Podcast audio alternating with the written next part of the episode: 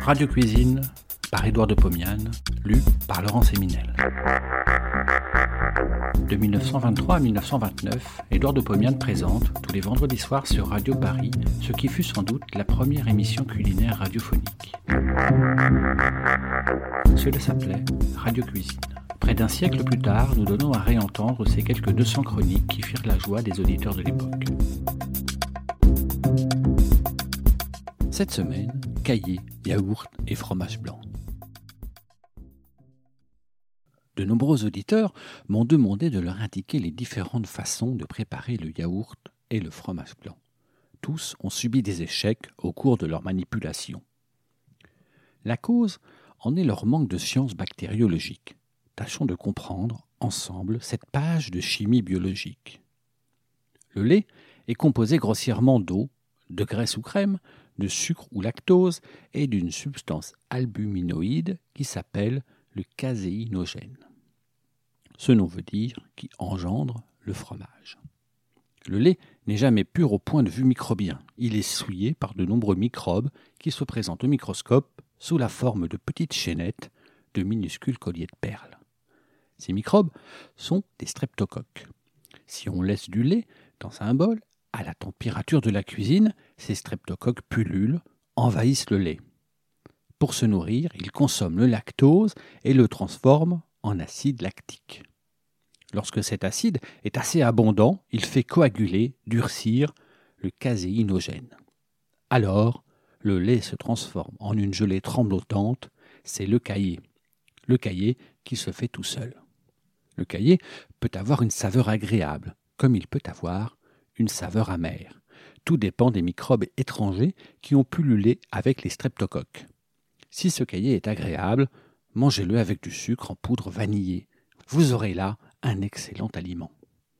Mais le yaourt n'est pas un cahier quelconque, c'est un cahier formé sous l'influence non pas du streptocoque de nos climats, mais sous l'influence d'un microbe qu'on appelle le bacille bulgare. Au microscope, les bacilles bulgares se présentent non plus sous la forme de minuscules colliers de perles, mais sous l'aspect de petits bâtonnets. Où chercher ces bacilles bulgares pour faire le yaourt? En Bulgarie? Ce n'est pas commode. Il suffit cependant d'en avoir une souche et de travailler en bactériologiste pour obtenir du lait caillé, sous l'influence du bacille bulgare pur. Les industriels qui fabriquent le yaourt ont des souches bulgares et savent travailler sans les contaminer. Donc, si vous êtes dans une grande ville, achetez simplement du yaourt tout fait. Si vous êtes à la campagne ou dans une petite ville, préparez-le vous-même en partant d'un pot de yaourt que vous achetez un jour de passage dans une ville où l'on en vend. Supposez donc que vous ayez premièrement ce pot de yaourt, deuxièmement du lait, et que vous vouliez préparer du yaourt chez vous. Si vous versez du yaourt dans votre lait, celui-ci contiendra du ferment bulgare et du streptocoque deux microbes se développent en même temps. Rapidement, le streptocoque fera disparaître le bacille bulgare. Tout sera perdu. Il faut donc tuer le streptocoque avant d'ajouter le bacille bulgare. Pour cela, faites bouillir le lait pendant une minute. Versez-le dans un bol ébouillanté, couvrez-le avec une soucoupe ébouillantée et laissez refroidir.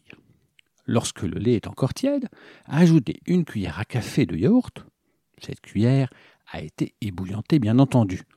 Couvrez avec la soucoupe. Laissez jusqu'au lendemain dans un endroit le plus chaud de la maison. Le mieux est de couvrir le bol avec une sorte de petit édredon que vous aurez fait spécialement, ou de le mettre dans une sorte de marmite norvégienne. Le lendemain, le lait est caillé, le yaourt est fait. Avant de le consommer, vous en prélevez une cuillère à café et, avec le même rythme bactériologique. Vous ensemencez un ou plusieurs bols de lait bouilli et amené par refroidissement à une température plus que tiède et moins que chaude. Mais, malgré toutes vos précautions, vous ferez des fautes de technique et, après quinze jours, le bacille bulgare sera souillé de streptocoque. Achetez alors un nouveau pot de yaourt et repartez de cette souche nouvelle pour préparer du yaourt pendant quinze jours. Manger le yaourt avec du sucre à la fin du repas, c'est exquis. Quant au fromage blanc, c'est un produit tout différent. Pour le préparer, on ajoute à du lait non bouilli, mais simplement tiédi, de la présure achetée chez le pharmacien.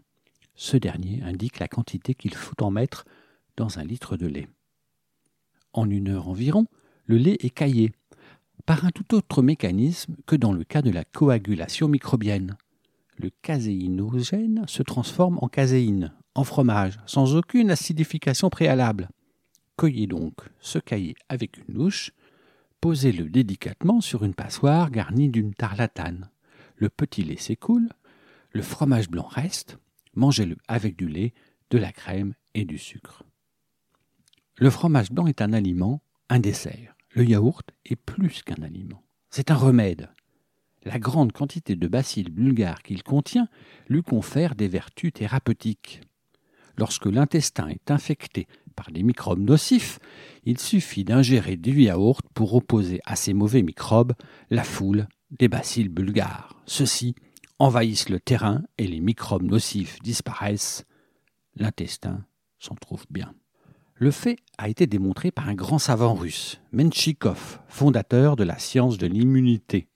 Menchikov a fait toutes ses découvertes à l'Institut Pasteur à Paris. Il y mourut et ses cendres y reposent à la bibliothèque dans une urne devant laquelle ses disciples encore vivants déposent tous les jours quelques fleurs très simples, non pas des fleurs de riches, des fleurs de savants. Bon appétit et à la semaine prochaine. Vous avez aimé cet épisode, vous pouvez retrouver toutes les chroniques d'Édouard de Pomian dans les deux volumes de Radio Cuisine, un livre publié chez Menu Fretin et disponible sur www.menufretin.fr.